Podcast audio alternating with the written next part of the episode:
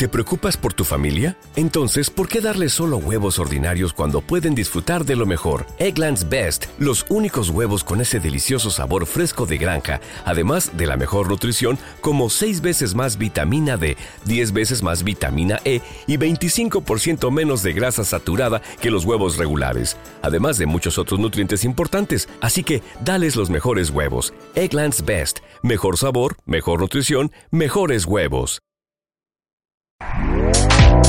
Este podcast forma parte de Evox Originals. Disfruta de este avance.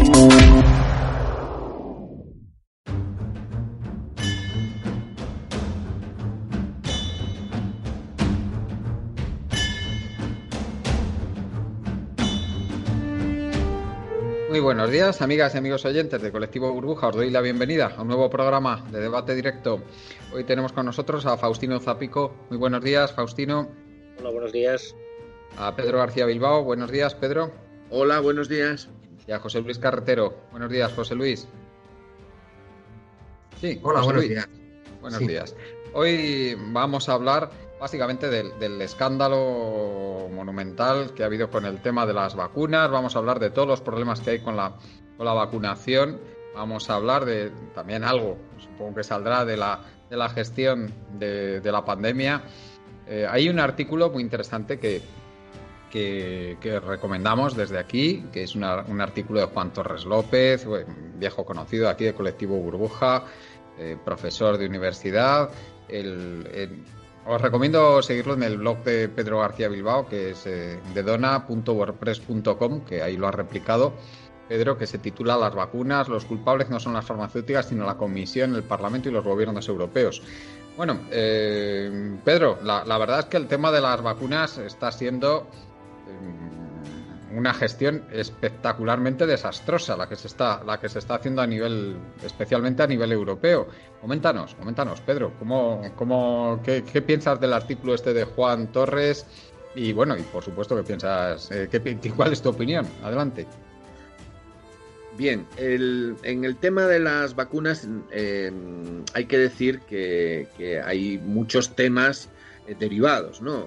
Eh, desde luego, entrar ahora a valorar sobre si hay que vacunarse o no, pues es que me parece completamente absurdo. Las vacunas son absolutamente imprescindibles, las vacunas han salvado millones de vidas y nuestro mundo no sería el que es si afortunadamente no hubiéramos sido capaces de desarrollar vacunas efectivas frente a lo que son las enfermedades, ¿no? O, ciertas enfermedades, ¿no?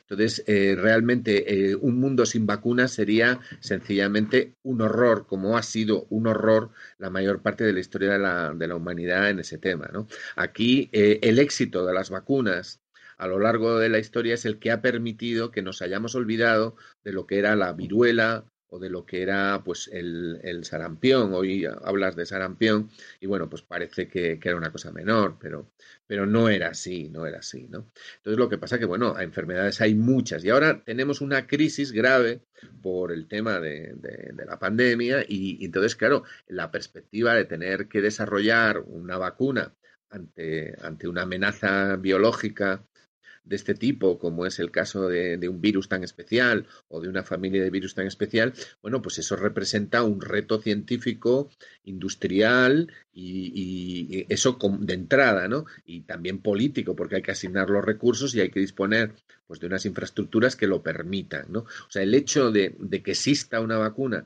de que se construya una vacuna, porque las vacunas no existen, las vacunas se tienen que pensar, desarrollar, eh, elaborar, eh, es decir, ahí se necesita toda una infraestructura social de conocimiento y, e industrial que permita eh, que eso exista. Es decir, ha habido un gran logro, el que, que es que en el plazo de un año se han logrado desarrollar vacunas de este tipo, que nos habla de la existencia en la sociedad de, de que sí, de, de, de, este tipo de infraestructuras.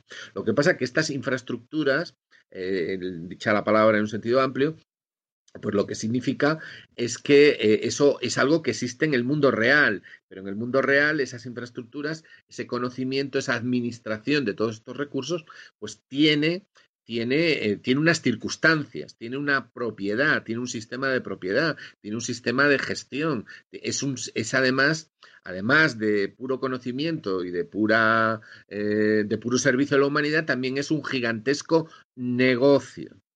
Y las empresas que lo están realizando son, en su práctica totalidad, empresas privadas que tienen, además, eh, pues unas obligaciones respecto de sus accionistas y que tienen además unas cuentas de resultados y tienen además unas prioridades. Entonces, analizar lo que es el mercado eh, farmacéutico, las industrias farmacéuticas, las grandes multinacionales del sector, su conexión con los estados y su conexión con la sociedad y la manera en que gestionan su negocio, porque es eso, un negocio, pues es algo que es muy procedente. Entonces, cuando ha estallado una cosa tan enorme como lo que ha estallado, que necesitas eh, conseguir eh, una vacuna poco menos que dificilísima y además eh, la perspectiva es mm, vacunar a la mayor parte de la población, bueno, pues entonces es cuando la, la naturaleza de esas de esa estructura de propiedad y de estructura de administración y de gestión surge, ¿no? Y entonces ahí es donde vienen las contradicciones. Entonces nuestro querido amigo y respetado colega Juan Torres López ha sabido poner en muy pocas palabras un buen informe de algunas de estas contradicciones. ¿no? Entonces, eh, y ahí se ve clarísimamente pues que la Unión Europea, pero desde luego también los gobiernos nacionales, eh, eh, sencillamente tienen unas relaciones muy especiales con las multinacionales farmacéuticas, ¿no? Que tienen que ver con los contratos que han firmado, tiene que ver con la inyección de dinero público a entidades privadas que luego gestionan lo que producen de la manera que más réditos les, les, les, les, les favorezca, ¿no? Eh, y eh, se ve claramente que se está produciendo un choque entre el interés público y el interés privado, ¿no? y entonces, bueno, pues ahí ha surgido un grave problema que se ve claramente que la Unión Europea no tiene voluntad, porque no tiene voluntad de, resolver. ¿Te está gustando lo que escuchas? Este podcast forma parte de Evox Originals y puedes escucharlo completo y gratis desde la aplicación de Evox. Instálala desde tu store y suscríbete a él para no perderte ningún episodio.